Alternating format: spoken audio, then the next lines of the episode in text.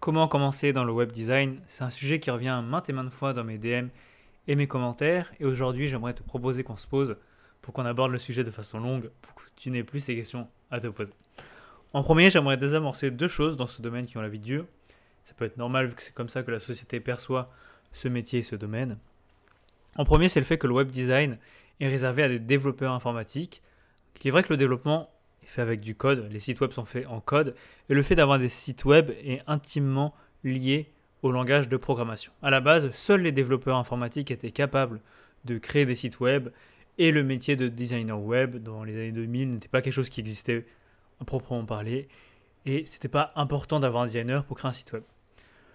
Le métier a beaucoup changé entre les années 2000 et 2010-2020 on a de plus en plus de développeurs qui doivent être puissants et compétents dans leur domaine, c'est-à-dire développer des fonctionnalités euh, précises. Et le marché du développement informatique est exigeant vis-à-vis de ces compétences requises. Donc si vous pensez que les développeurs web sont bons dans le design, détrompez-vous.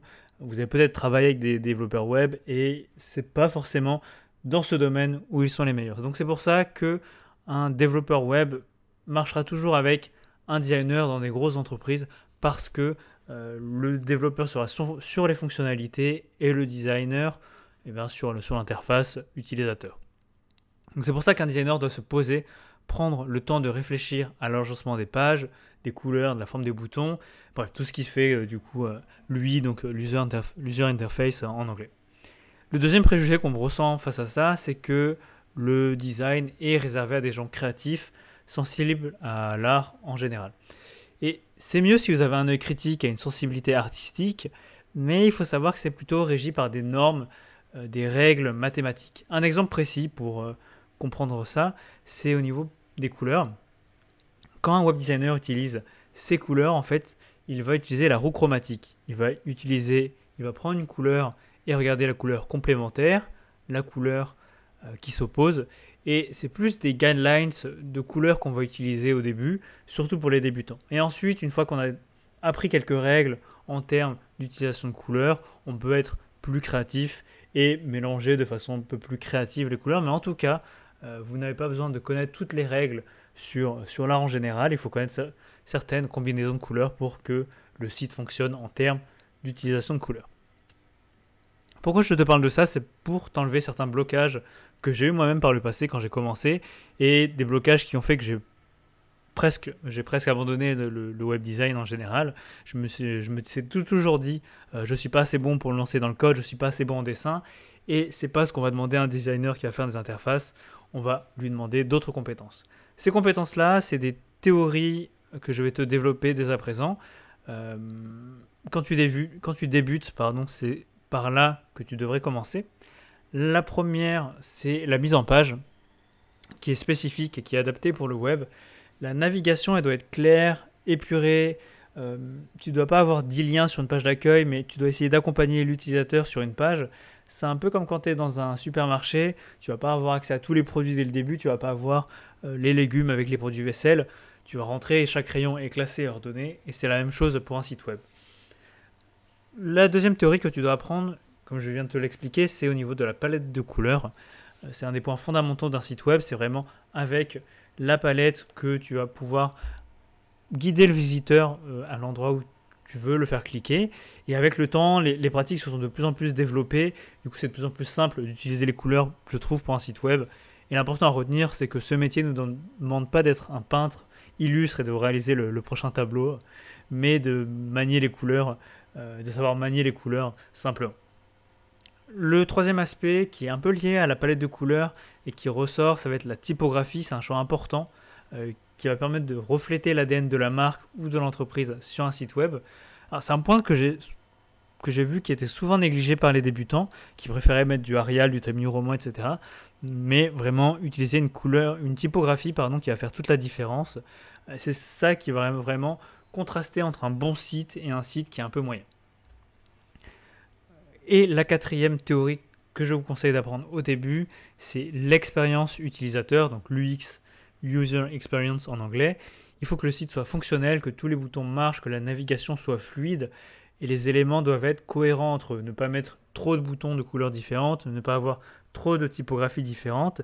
Je sais que le côté expérience, c'est un peu le côté impalpable de la chose en termes de site web, mais si vous voulez ressentir ça de façon plus poussée, je vous conseille d'aller sur le site de Apple et sur le site de Wiko et vous allez voir très vite la différence en termes euh, d'ergonomie et de navigation sur le site et même en termes de sensation quand vous naviguez euh, sur, sur ces deux sites web.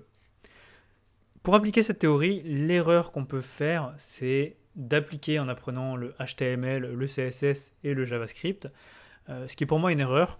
Donc ça pouvait marcher dans les années 90-2000, mais à partir de 2010 euh, et 2020, les, les façons de travailler dans le web ont beaucoup changé. Apprendre ces langages, ça demande du temps, beaucoup de temps. On pourrait se sentir découragé en commençant par là. Et donc, je suggère de commencer plutôt par des builders de sites ou des constructeurs en drag and drop comme Wix ou Squarespace.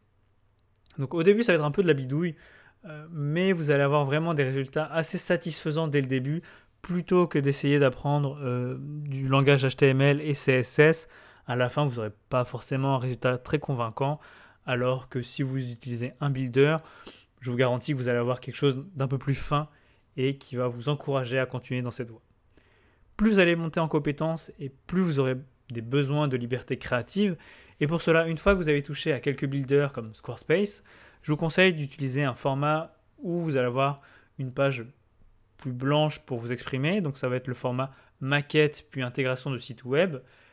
Évidemment sans code. Et pour ça, je vous conseillerais d'utiliser Figma et Webflow. D'un côté, vous allez faire la maquette avec Figma où vous aurez tout le champ libre en fait pour poser votre créativité.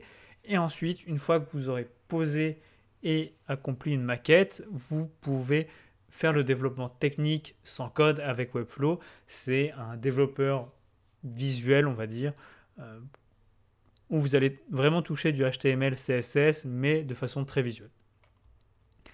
Le problème de Figma, c'est qu'à la fin, vous n'aurez qu'une maquette, vous n'aurez pas un site web en ligne sur le web, et donc Webflow permet de répondre à ça en ayant un vrai site web en ligne de responsive et qui respecte les règles euh, de, SEO, etc. Si tu veux en savoir plus et te former, te former gratuitement, j'ai une bonne nouvelle, je viens de lancer une formation complètement gratuite sur le sujet. J'ai condensé le meilleur de ce que j'ai appris dans 5 leçons que tu peux recevoir dès maintenant par email. Tu vas recevoir une leçon par jour où j'aborde différentes notions du web design, quel logiciel utiliser, comment utiliser les couleurs, la méthode à suivre et pourquoi se lancer maintenant. En bonus, tu recevras un e-book bien débuter en web design. Tu retrouveras le lien de cette formation gratuite dans l'email que je t'ai envoyé ou dans la description de ce podcast. Merci d'avoir écouté jusqu'au bout. On se retrouve sur la formation gratuite ou dans le prochain podcast. Moi, je te dis à très bientôt.